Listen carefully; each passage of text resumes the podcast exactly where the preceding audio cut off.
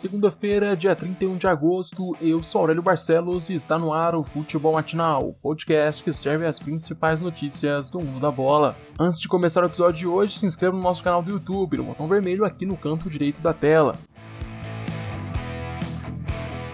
No Morumbi, o São Paulo venceu o Corinthians por 2 a 1. O majestoso foi marcado por duas falhas dos goleiros. Primeiro, Cássio frangou na falta cobrada por Hernanes no meio do gol. Depois, Thiago Volpe aceitou um chute fraco de Ramiro. O clássico foi bem parado em campo. As duas equipes estavam visivelmente muito cansadas, situação que ficou ainda pior no segundo tempo, quando os jogadores estavam expostos ao sol de meio-dia. O duelo se encaminhava para um empate até que a estrela de Brenner brilhou mais uma vez no majestoso. O garoto de Cotia marcou o gol da vitória nos acréscimos do segundo tempo. Dos sete gols na carreira, Brenner marcou três no timão. Com a vitória, o São Paulo assume a vice-liderança da competição e chega aos 13 pontos. Dois atrás do Internacional. Já o Timão tem 5 pontos e está na 16ª posição. Flamengo de Domenech venceu o Santos por 1 a 0 na Vila Belmiro. O gol da partida foi marcado por Gabigol. Antes do Mengão abrir o placar, o Santos já havia feito dois gols na partida, mas ambos foram anulados pelo VAR. No primeiro lance, o árbitro de vídeo apontou impedimento de Raniel no cruzamento de Pará. Depois ele marcou outro impedimento, desta vez de Jobson, que sequer tocou na bola, mas que, segundo a arbitragem, teria influenciado na jogada. Apesar de ter conquistado os três pontos fora de casa, o Flamengo ainda não apresentou aquele grande futebol do ano passado. Peixe, aliás, mesmo com o elenco inferior, foi melhor que o Mengão em determinados momentos da partida. E se não fosse o VAR, poderia ter ficado com os três pontos.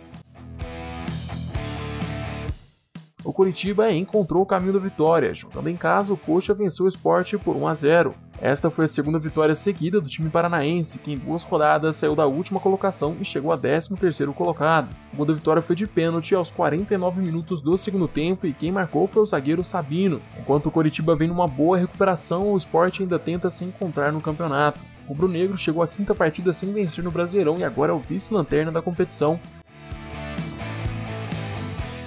O Ceará é outro que vem numa boa sequência. Desta vez venceu o Atlético Goianiense em Goiânia. Guto Ferreira parece ter encontrado o time ideal do Vozão. Pelo Brasileirão são duas vitórias nas últimas duas partidas. O Ceará saiu da zona do rebaixamento e agora é o 11º colocado com 7 pontos. Os gols de ontem foram marcados por Vina e por Lima. Enquanto isso, o Dragão é o último colocado com 4 pontos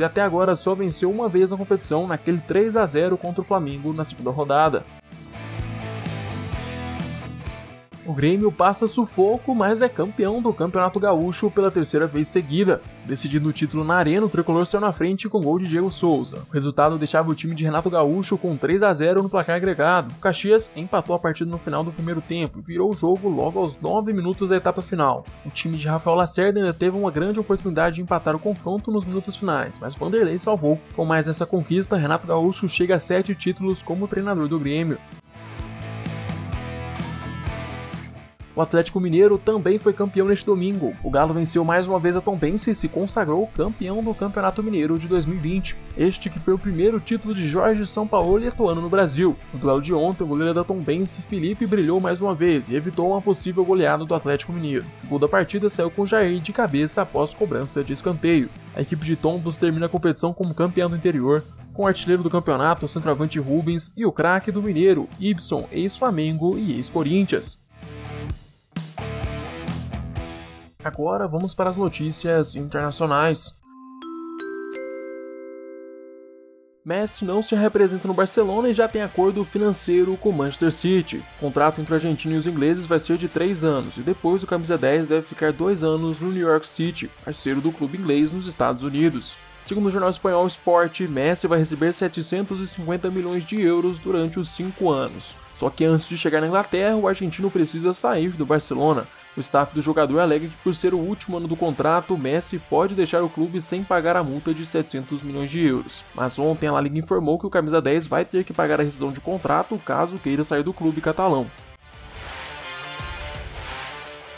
Chegamos ao fim deste episódio. Eu, Aurélio Barcelos, volto amanhã com mais futebol matinal para vocês. Eu te espero aqui às 6 horas da manhã. Aproveite para se inscrever no nosso canal do YouTube, seguir o podcast no Spotify. Também compartilhe o podcast com seus amigos e familiares. Até mais!